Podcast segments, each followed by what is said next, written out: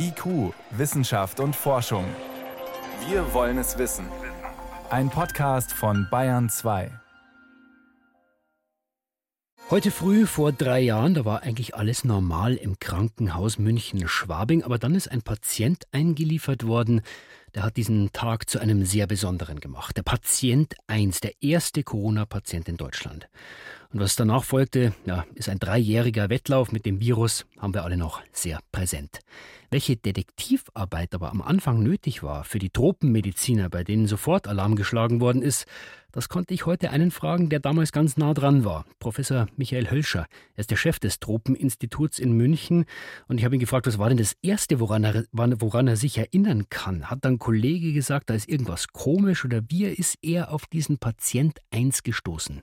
Ich war am ganz anderen Ende der Welt. Ich war in Ghana auf einer Konferenz und bin gerade aus dem Flieger gestiegen. Da rief mich meine Oberärztin an und hat gesagt, ja, Michael, ich glaube, wir haben einen Corona-Patienten. Und dann habe ich gesagt, okay, ich drehe um und komme zurück und war dann einen Tag später in München da war der Patient schon eingeliefert ins Krankenhaus, aber dann fing eigentlich erst die große Arbeit an, weil das nicht nur ein Patient war, sondern insgesamt, glaube ich, sieben oder neun Patienten, die zu uns ins Tropeninstitut gekommen sind. Und wir sind natürlich als Tropeninstitut immer die Anlaufstelle für alles Besondere. Ja? Und wir hatten uns schon vorbereitet, weil natürlich äh, man wusste, dass in China dieses Coronavirus äh, zirkulierte und wir hatten in der Woche davor in München mit den Laboren diskutiert, wer kann das Virus nachweisen und die drei großen Labore haben sich darauf vorbereitet. Der Patient ähm, hat sich in einer Unterhaltung mit einer chinesischen Kollegin angesteckt in der Arbeit. Das weiß man heute. Damals war das aber doch eine ganze Detektivarbeit, das rauszufinden. Wie sehen Sie das denn heute?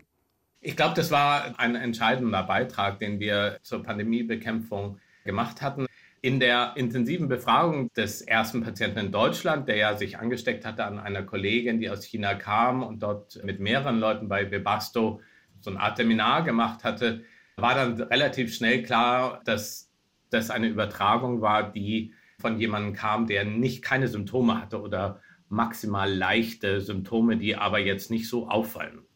Und ich glaube, das war dann einfach eine sehr wichtige Erkenntnis, weil es eigentlich bei respiratorischen Infektionen die Regel ist, dass man am höchsten infektiös ist vor der Zeit, bevor man Symptome macht und der Virus das als Strategie nutzt. Was waren denn die ersten Beispiele der Übertragung? Also spielt zum Beispiel ein Salzstreuer eine gewisse Rolle?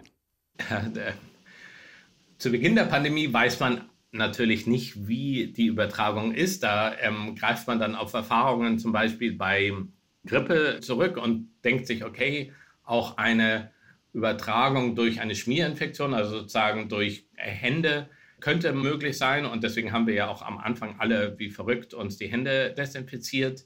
Im Verlauf einer Pandemie kriegt man oder Epidemie lernt man dann sehr viel mehr. Und äh, heute wissen wir, dass ein Salzsteuer keine Rolle spielt. Ja? Also eine Übertragung über Händekontakt oder Schmierinfektion ist eher sehr unwahrscheinlich. Und das rein die Aerosolübertragung das Wichtige ist. War aber damals nicht klar.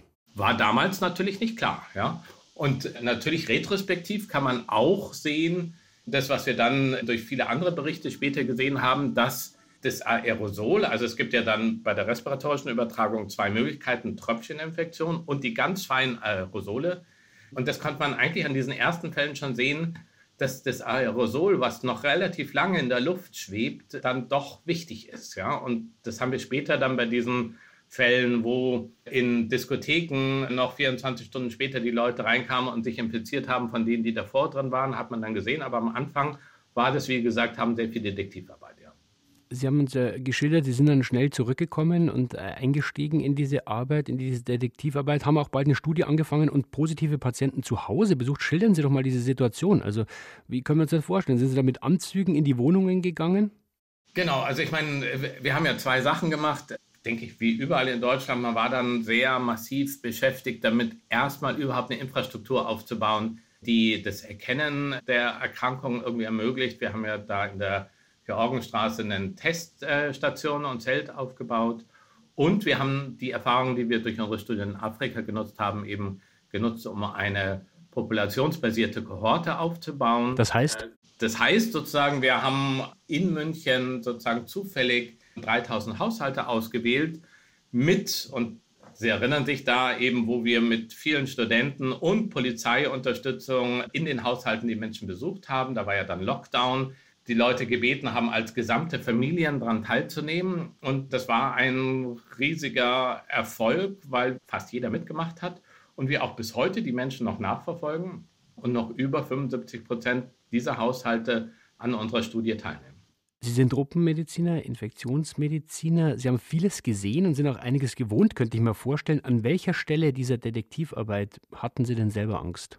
Naja, also die ersten Wochen hat man dann schon irgendwie auch ein bisschen Angst gehabt, als der Lockdown war und man dann in München mit einer Sondergenehmigung über komplett leere Straßen gefahren ist. Da kam man sich schon so ein bisschen vor wie in einem schlechten Film. Ja? Und natürlich, und das ist mir sehr wichtig zu sagen, Natürlich kann man retrospektiv jetzt sagen, ja, wow, wir haben da überreagiert, aber ich glaube, wir haben es richtig gemacht. Natürlich sind einige der Sachen, die wir heute retrospektiv uns anschauen, vielleicht übertrieben gewesen, aber man weiß ja nicht, wie das Virus, wie es sich überträgt, wie schlimm es ist, wie gefährlich es ist. Und meine Sorge ist, dass wir dadurch, dass wir das jetzt bewerten, dass wir zu viel gemacht haben bei der nächsten Pandemie, vielleicht zu locker damit umgehen. Was daraus gefolgt ist, ähm, ist ja auch eine beispiellose Welle an Forschung gewesen. Was ist denn für Sie die Erkenntnis aus all dem, was die Wissenschaft